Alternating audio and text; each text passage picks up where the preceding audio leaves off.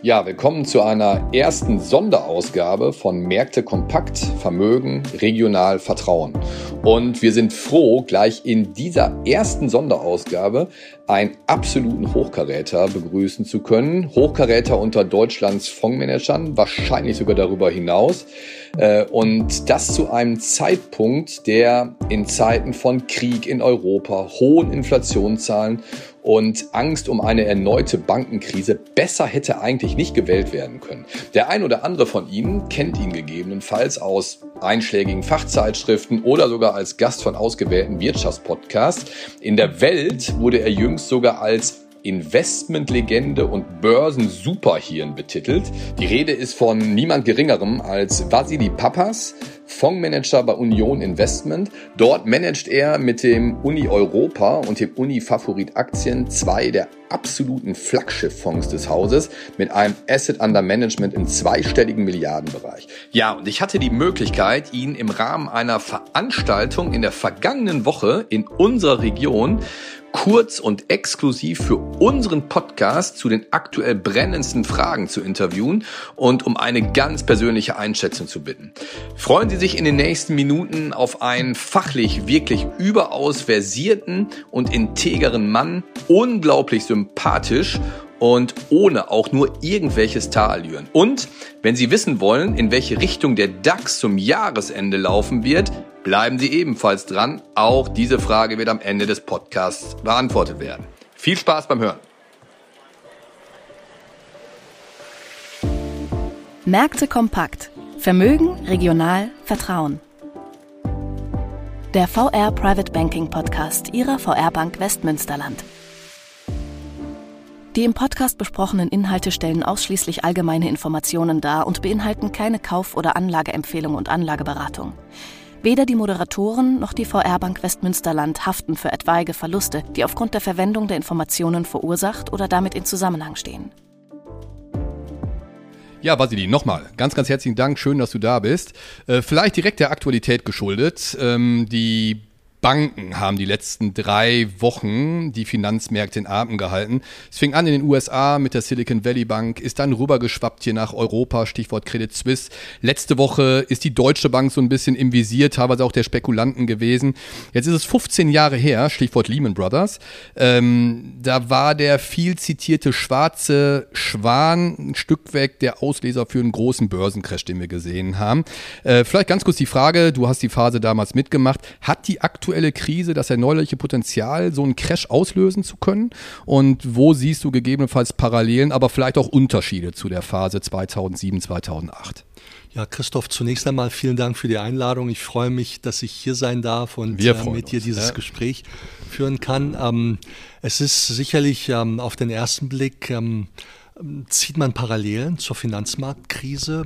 Finanzmarktinstabilität ist etwas, was besorgt, auch Konjunktursorgen kommen dabei auf, denn unser System funktioniert ja über Kredit und wenn das Bankensystem nicht funktioniert, dann ähm, hat das Auswirkungen auf die gesamte Wirtschaft. Und dafür stehen eben die Notenbanken gerade oder haben in den letzten, seit der Finanzmarktkrise, haben die Notenbanken dafür gesorgt, dass die großen Institute in USA und auch besonders in der Eurozone sehr, sehr solide dastehen, was ähm, Kapital, Eigenkapital angeht und mhm. auch das Management von Risiken. Es werden Stresstests Stresstest, durchgeführt genau, jedes ja. Jahr, um zu sehen. Bis hinein in die kleinen Genossenschaftsbanken, genau. Genau. Ja. Und ähm, man, man hat auch gestresst, was passiert mit den ähm, Bilanzen und Gewinnen der Banken, wenn die Zinsen sehr schnell steigen. Da hat die EZB genau hingeguckt und ich denke, in der Eurozone brauchen wir uns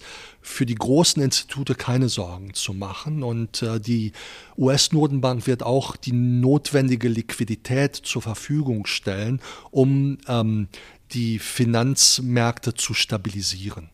Mhm. Ja, das ist doch schon mal äh, eine Antwort auf die erste Frage. Vielleicht beim Thema bleibend, äh, EZB, Zinspolitik der Notenbanken, ähm, mit Blick auf diese Zwickmühle, in der eigentlich die Notenbanken ja rund um den Globus aktuell stecken. Auf der einen Seite haben wir Inflationszahlen, wir haben heute noch die Inflationszahlen aus Deutschland gesehen, die schon deutlich zurückgekommen sind, aber vielleicht auch nicht so stark wie teilweise erwartet. Dann haben wir die jüngste Entwicklung im Bankensektor gesehen, über die wir gerade gesprochen haben. Und wir haben vielleicht auch bei uns in Europa noch ein Stück weg die Peripherie im Hinterkopf, äh, Stichwort Italien. Italien, Spanien und so weiter. Was glaubst du, wo die Reise hingeht? Ähm, werden die Zinsen tatsächlich weiter nach oben gehen? Es gibt ja auch erste Stimmen, die in die Richtung gehen, dass wir vielleicht in der zweiten Jahreshälfte vielleicht sogar schon die ersten Zinssenkungen sehen können.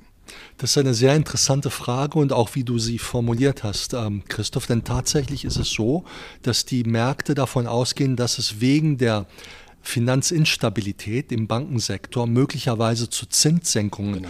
kommen könnte in der zweiten Jahreshälfte. Und das ähm, wäre dann ein Dilemma in einer Phase sehr hoher Inflation. Und dieses Dilemma wird man lösen ähm, das ist eigentlich gar kein Dilemma. Das ist ein Dilemma okay. auf den ersten Blick. Das wird man so lösen, dass man die Inflation über die äh, Geldpolitik bekämpft, sei es mit höheren Zinsen oder mit einer Verschärfung der Kreditvergabestandards bei den Banken. Und ähm, den Finanzmarkt und den Bankensektor wird man über Liquiditätsmaßnahmen stabilisieren. Das heißt, wird Geld gedruckt.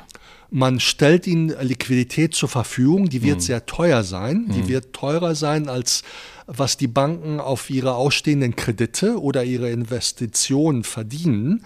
Und das ist auch gewollt so, denn die Banken werden dann die Kreditvergabe einschränken, die Kreditvergabestandards verschärfen und damit wird es möglicherweise auch zu einer äh, Kreditklemme kommen was nicht unerwünscht ist. Denn die Notenbanken und die Geldpolitik möchte ja die Inflation bekämpfen und die Inflation bekämpft man indem man das Wirtschaftswachstum verlangsamt, indem mhm. man die Nachfrage für Produkte und Dienstleistungen und besonders auch für Arbeitskräfte ähm, reduziert. Ja, aber es ist vielleicht eine super Überleitung zur nächsten Frage. Nochmal vielleicht zum Thema Unruhe im Bankensektor und Inflation. Es hat gestern, glaube ich, der Bundesverband der deutschen Privatbanken getagt und durchaus erstaunliche, vielleicht äh, aber auch nicht, Thesen äh, rausgegeben. Einerseits sagt man, äh, man sieht weiter die Konjunktur auf einem sehr, sehr stabilen Pfad. Man glaubt, dass wir auch hier in Deutschland tatsächlich einer Rezession vorbeilaufen werden. Ähm, man geht sogar davon aus, dass die Inflation deutlich und schnell zurückkommen wird. Also man geht für dieses Jahr äh, von im Mittel 5,5 bis 5,9 Prozent aus und erwartet sogar, dass vielleicht im nächsten Jahr die Inflation schon wieder unter drei, gegebenenfalls sogar unter zwei Prozent liegen kann, abhängig vielleicht auch von Lohnabschlüssen, die die ähm, Tarifparteien gerade aushandeln. Ist das realistisch? Glaubst du, dass es wirklich in so eine Richtung gehen kann, dass die Inflation so schnell wieder runterkommen kann? Und das Ganze, vielleicht noch eine Frage, wirklich einhergehen kann mit einem, in Anführungsstrichen, Soft Landing, ohne in eine Rezession reinzuführen? Ja, also zunächst einmal muss man ähm, anerkennen, dass die europäischen Unternehmen sehr gut durch die Energiekrise gekommen sind. Sie haben sehr flexibel auf die gestiegenen Gaspreise reagiert. Die US, die europäischen Verbraucher haben äh, weiter konsumiert, haben in die Rücklagen gegriffen, weil die Beschäftigung sehr gut war und stützten somit mit ihrem Konsum auch die Wirtschaft. Ähm, was die Inflationsentwicklung im nächsten Jahr angeht, da hast du ganz richtig gesagt, dass das auch von den Lohnabschlüssen und den Tarifverhandlungen und den Arbeitskämpfen abhängen wird. Ähm, denn das Risiko einer Lohnpreisspirale besteht immer. Ähm, und das muss man beobachten. Und deswegen hat auch die EZB im Dezember völlig überraschend mehrere 50 Basispunkte genau. Zinsschritte angekündigt, um das Signal zu senden, dass sie bereit steht, die Inflation zu bekämpfen, weil die EZB befürchtete, dass sich die Inflationserwartungen in der Eurozoneentankern und über die Tarifverhandlungen und den Arbeitskampf es möglicherweise zu einer Lohnpreisspirale genau. kommen könnte. Ja. Mhm. Und da hat sie sehr ähm, richtig und auch sehr schnell agiert. Ja.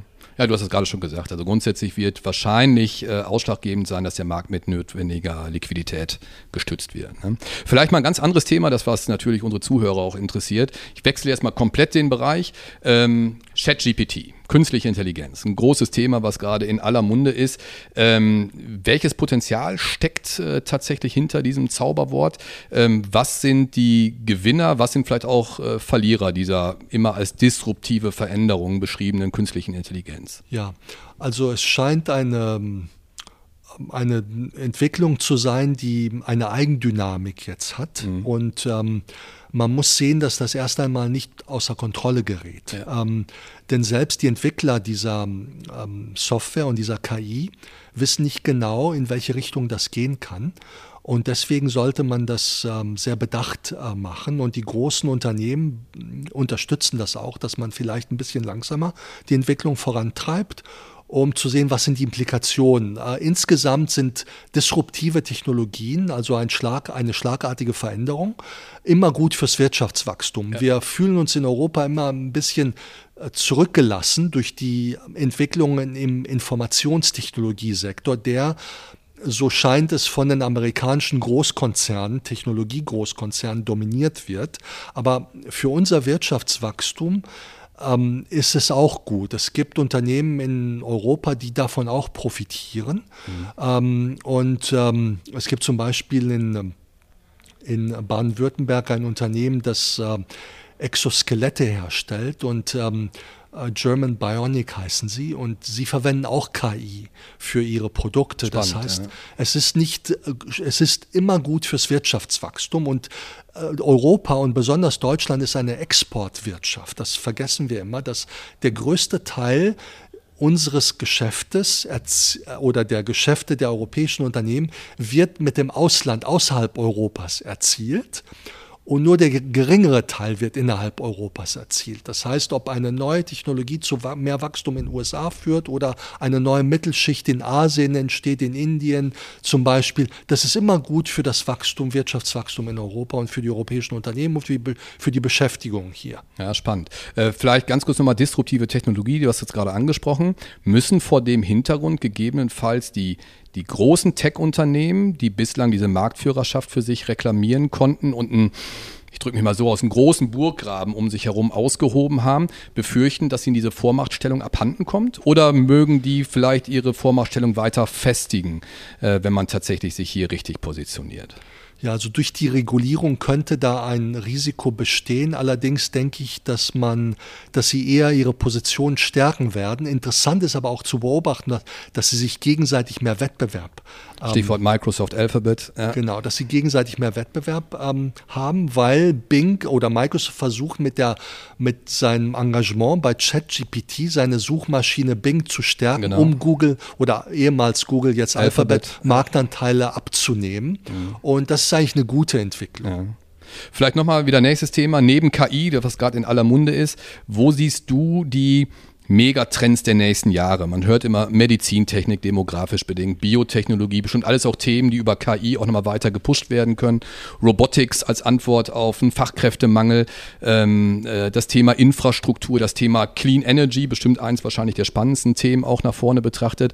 Was ist für dich so, sind die Themen, die nach vorne wahrscheinlich am besten funktionieren werden? Ja, ich denke, hm, ganz zeitnah steht das Thema der Automatisierung und der Digitalisierung in der Fertigungsindustrie an. Denn äh, durch den Arbeitskräftemangel und auch durch den stärkeren Wettbewerb müssen die Prozesse effizienter gestaltet mhm. werden. Ab ähm, Reißbrett, wenn ein Produkt entworfen wird, müssen Nachhaltigkeitskriterien erfüllt werden. Produkte müssen nachhaltig bei Design sein. Man muss sehen, wer sind die Lieferanten, was ist der CO2-Fußabdruck, sind die, sind die Materialien, können sie wiedergewonnen und wiederverwertet werden und können die Prozesse automatisiert werden, um wettbewerbsfähig zu, zu bleiben in einem Umfeld, wo es einen Mangel an Facharbeits mhm. Kräften gibt. Und äh, da finden Investitionen statt und da gibt es auch europäische Unternehmen, die da eine führende Stellung haben, auch über Übernahmen. noch Geld verdienen werden. Genau, ne? das ist mhm. eine Siemens zum Beispiel ähm, hier aus Deutschland oder ja. eine Hexagon aus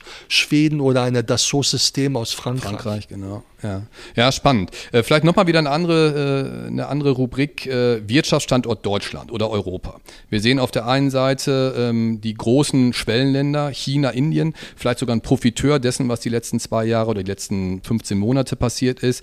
Vielleicht Profiteur der billigen Energie, die man jetzt zum Beispiel aus Russland bezieht. Auf der anderen Seite sehen wir die USA mit riesigen staatlichen Investitionsplänen, Stichwort Inflation Reduction Act. Das sind, glaube ich, 1,3 Billionen Dollar, die hier rausgehauen werden. Ähm, erste deutsche Unternehmen folgen quasi dem Ruf des Geldes. Wenn wir uns VW angucken, wenn wir uns BASF angucken, die große ähm, Standort-Neueröffnung bekannt geben in den USA. Ähm, was sind die Firmen oder Branchen, die hier wahrscheinlich am meisten profitieren werden? Wie ist der Wirtschaftsstandort Deutschland vor dem Hintergrund äh, zu beurteilen? Also ich denke, innerhalb Europas steht Deutschland sehr, sehr gut da. Ähm, weil die deutschen Unternehmen sehr, sehr stark sind und ob es jetzt, ähm, ob die Investitionen in Deutschland, in Europa stattfinden oder in den USA durch VW für eine Batteriefabrik, weil dort die Subventionen mhm höher sind, das spielt letztendlich für die Wettbewerbsfähigkeit der Automobilhersteller hier eine geringere Rolle. Vielleicht für den Standort, für den Wirtschaftsstandort, ja. aber wir haben ja einen Fachkräftemangel in Deutschland. Das heißt, die Kapazitäten sind gar nicht da. Es gibt nicht genügend Ingenieure. Die gibt es im Übrigen auch nicht in den USA. Äh, und ich denke, da wird man eine Partnerschaft finden. Also ich mache mir heute weniger Sorgen um Europa insgesamt und um Deutschland schon gar nicht, als es noch vor, als es vor 20 Jahren noch der Fall war. Das sind aufmunternde Worte. Weil teilweise ist ja schon der Abgesang äh, oder Deindustrialisierung Europas oder Deutschlands äh, getitelt worden. Du siehst es also gar nicht so kritisch und apokalyptisch, wie es teilweise in den Medien hoch und runter gespielt wird. Nein, die Unternehmen sind sehr wettbewerbsfähig international. Und ähm, es gibt eben auch einen Demo eine demografische Entwicklung, die erfordert, dass man ins Ausland geht. Es ist ja nicht so, dass wir mhm. genügend Arbeitskräfte hier haben. Man muss hier automatisieren und digitalisieren. Ja. Äh, um die, die Standortattraktivität zu wahren. Aber für das Wachstum der europäischen Unternehmen und die Wettbewerbsfähigkeit, da können die Investitionen durchaus auch im Ausland getätigt werden. Solange es unseren, unsere Wirtschaft hier oder die, die Binnenwirtschaft nicht schwächt, und das sieht man aktuell selbst in dieser Energiekrise, sieht man das gar nicht. Eher das Gegenteil ist der Fall. Ja, ja, das Konsumentenvertrauen ist nach wie vor da. Ne? Ja, ja, absolut. Vielleicht nochmal äh, zwei ganz kurze Fragen, damit wir den zeitlichen Rahmen auch nicht sprengen. Ähm, Schwellenländer vielleicht nochmal, China, Indien, wer wird das Rennen machen? Ja, also ähm, China wird sicherlich ähm, eine technologische Entwicklung vollziehen, die uns mehr Wettbewerb bereiten wird. Das versuchen ja die Amerikaner zu verhindern, indem man ihnen keinen Zugang zu Schlüsseltechnologien, ja. gerade in der Halbleiterbranche, ähm, ermöglicht ähm, und auch in Kooperation mit den Partnern. Ähm, und Indien, da wird eine neue Mittelschicht entstehen und das ist wiederum gut für uns. Man ja. unterschätzt das. Weil die ähm, auch konsumieren wird. Eben, ja. die werden auch europäische Produkte konsumieren ja. oder auch südkoreanische oder japanische. Ich zähle Südkorea und Japan, zähle ich irgendwie zur entwickelten westlichen Welt, weil das eben Verbündete, Ja, wo macht man die Grenze? Weil es eben genau. Verbündete sind. Und wenn eine neue Mittelschicht in Indien entsteht, dann ist das gut für uns alle. Es ist gut für die moderne westlichen ähm, Gesellschaften und, äh, und Wirtschaften. Ja, super, danke. Zwei letzten Fragen, äh, auch wenn es nicht unbedingt dein Beritt ist, aber weil es durchaus viele Kunden auch interessieren wird, viele Zuhörer interessieren wird. Kurzes Statement zum Thema Gold. Jüngst jetzt äh, in dieser jüngsten Krise, Stichwort Unruhe im Bankensektor, mal wieder seinem Ruf als Krisenwährung durchaus gerecht geworden. Gehört in breit diversifiziertes Portfolio da rein? Gehört, gehört in einer Phase der hohen Inflation sicherlich. Ähm, auch ein, äh, ein Teil des, der Vermögensstruktur ähm, sollte auch ähm, in Edelmetallen, aus Edelmetallen bestehen. Mhm. Ich bin halt ein Aktienmann und ähm, ich habe großes ja, Vertrauen. Das Plädoyer die, muss hier abgefeuert genau, werden. Genau, ich habe ein großes Vertrauen in die Zukunfts Zukunftsperspektiven der sehr wettbewerbsfähigen Unternehmen und ich sehe die Entwicklungen, ja. die technologischen Entwicklungen, ich sehe, wie die Unternehmen positioniert sind und da ist eben mehr Ertrag zu erzielen in der Zukunft. Also eher Versicherungsgedanke, der damit da reinsteht. Genau. Dann letzte Frage. Ich hasse sie, aber ich darf sie heute stellen. Ich weiß, dass du sie auch hassen wirst. Der DAX am Jahresende, wo steht er? Ja. Höher, ich, tiefer ähm, als heute? Und wenn höher, wo? Also, tiefer wollen wir dann gar nicht mehr wissen. Ähm, ich denke, zum Jahresende wird es eine Rallye geben, aber zwischendurch, je nachdem wie der Kampf gegen die Inflation sich entwickelt in den USA, kann es noch etwas äh, ruckelig bleiben. Okay, aber jetzt muss ich dann doch noch eine Frage stellen. Wenn du sagst Rallye zum Jahresende, worin begründet? Ich denke, dass die Fortschritte im Kampf gegen, der, gegen die Inflation in den USA sichtbar deutlich sichtbarer werden okay. bis zum Ende des Jahres und dann eine Entspannung einsetzt. Auch über die Zinspolitik wahrscheinlich. Genau, ja. auch über die Geldpolitik ja. und auch, dass man die, das Finanzsystem stabilisieren konnte in einer sehr schwierigen Phase. Ja, ja Super. Vasili, ganz, ganz, ganz lieben Dank für die Zeit, äh, die du dir genommen hast. Danke für die kurze Beantwortung dieser Fragen. Unsere Hörer wird es garantiert interessiert haben und gefallen haben. Danke. Danke, danke dir, Christoph, und der Volksbank Westmünsterland. Danke, danke. Wichtige Angaben zu den im Podcast aufgeführten Wertentwicklungen können Sie unseren Shownotes entnehmen. Ihr Private Banking Team.